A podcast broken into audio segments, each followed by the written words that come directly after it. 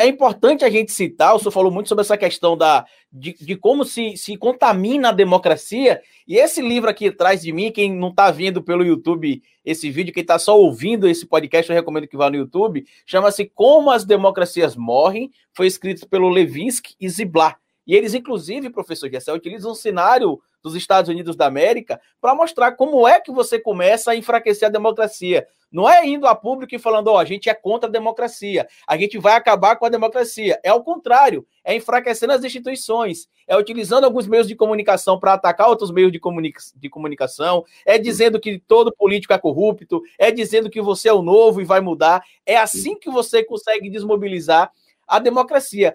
Você acha que o Bolsonaro vai conseguir implementar esse. Ele deu início, obviamente, a eleição dele é a prova de como as democracias normalmente morrem, mas você acha, professor, que ele vai conseguir dar esse checkmate no jogo da política aí, ou ele vai ser só mais um peão a ser derrotado e, e realmente a elite que tem utilizado ele como lixo branco, como bem você lembrou aqui já no nosso papo hoje, vai acabar jogando ele para fora do tabuleiro, porque o jogo sujo ele já fez, que foi tirar do esgoto aquela base que era necessária para poder se manter no poder. É, eu acho assim, veja bem, é, Carlito, eu acho que a gente não pode, é, é, a, gente, é, a gente pode é, dizer é, cientificamente né, os caminhos possíveis, a gente não pode prever. Né? A gente não pode dizer com por que a gente não pode prever. A gente não pode prever porque tem a luta política. Né? Ou seja, depende da luta política. Né? Entende? Quer, quer, quer dizer, é, depende, é, por exemplo, no caso aí dos, é, no caso dos políticos de elite, encontrarem alguém que possa é, fazer o trabalho que Bolsonaro faz, né? Entende? Sem toda essa imprevisibilidade, caos, baixaria, canalice e tudo que Bolsonaro implica, que não é bom para ninguém. Isso não é bom para a economia brasileira, né? entende? Isso não é bom para a imagem do Brasil, isso não é bom para nenhum de nós, entendeu? Isso não é uma coisa boa, isso é uma coisa muito ruim, está ligado um cara aqui, né? É, é, é, ao mesmo tempo, isso está ligado também a como as forças democráticas, de esquerda, etc., vão reagir a isso, percebe? Né? Porque eu sou. É, é, é, você tem que recontar essa história. Você tem que recontar uma narrativa diferente do que a elite conta, entende? É, é, a coisa, essa mentira da corrupção, é a única, é isso que eu defendo, certo? é a única, único discurso que a elite a classe média branca tem para legitimar o seu poder. Fora disso, não tem nada, zero. Como, como você vai legitimar? Olha, eu quero roubar vocês, o país é rico, Agora, mas vocês vão ser miseráveis, só eu vou ter tudo. Entende? Você não pode, não tem como você legitimar isso, né? A não ser que você chame esse pessoal, olha, vocês são ladrões, vocês só botam ladrões na política, a gente não rouba nada, só quem rouba são os, os políticos. A gente põe, entende isso? Você tem que, né? Essa é a única, essa é a única. E a esquerda é contaminada por isso. A esquerda é moralista, entendeu?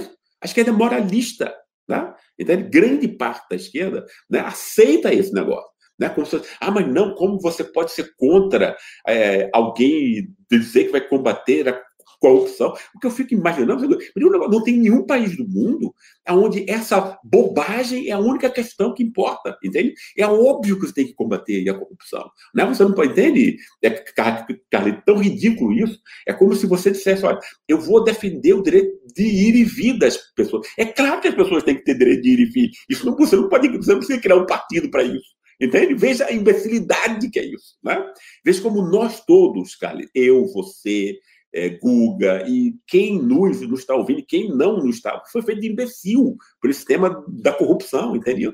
Como é que você vai dizer, ah, não, é, o moralismo e tal, não pode ter corrupção? É óbvio que não pode ter corrupção.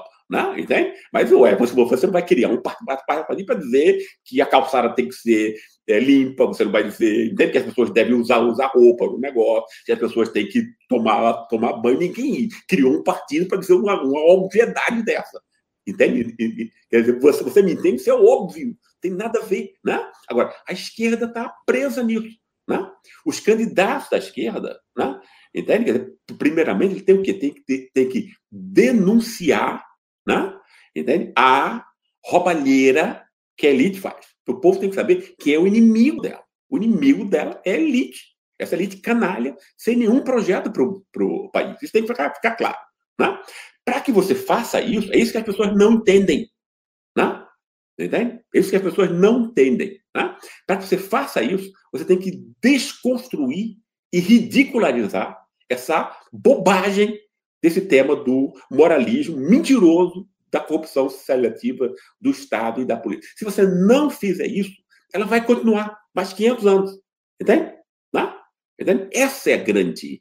Essa, esse tema, essa mentira desse moralismo ridículo, imbecil, né? entende? Evita estar aí há 100 anos, evitando que a gente tenha qualquer progresso, qualquer entendimento, né? entende? E nos imbecilizando, entende? entende? Entendeu? Ninguém discordaria que um partido que diz, olha, eu vou def defender aqui que as pessoas devem tomar, tomar banho, ou lavar calçada, ou defender o direito de, de, Todo mundo acharia isso ridículo, não é? Entende? Agora, ninguém acha ridículo você botar um partido e dizer, não, nós vamos ser moralistas, né? e que é claro que é uma mentira.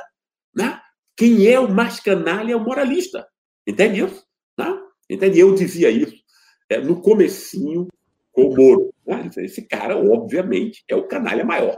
Entende? Isso é óbvio, a história mostra isso. Né? Todos esses moralistas são os maiores canalhas, não tem, um, não tem uma exceção de canalha. Né? Porque é o cara que usa mentira, né? entende? Que é se supondo superior aos outros, moral, moralmente, que é outra mentira, entendeu? Então a gente precisa se livrar dessa imbecilidade, que isso é coisa de imbecil. Né? Eu não estou chamando é, as pessoas de imbecil, as pessoas todas são inteligentes. Né? Agora, você pode ser feito de imbecil. Né? Entende? É claro. Né? Eu, eu já fui feito de imbecil várias vezes, pela Globo, pela Veja e tal, que não foi. Né? Entende? Agora, a gente pode é, ter coragem de assumir isso é outra coisa. Isso que a vida é. O bonito da vida é isso, a lei da aprendizagem. Eu acho então, o principal é desconstruir. Isso é que é meu pai. Tá? Eu tive um bônus que eu tive, né, que eu achei que é, defendeu, né, que, que chamou atenção como nenhum outro para a roubalheira elitista financeira, certo? Né? elogiou a Lava Jato. Você pode ter um negócio desse, cara. Né? Entende?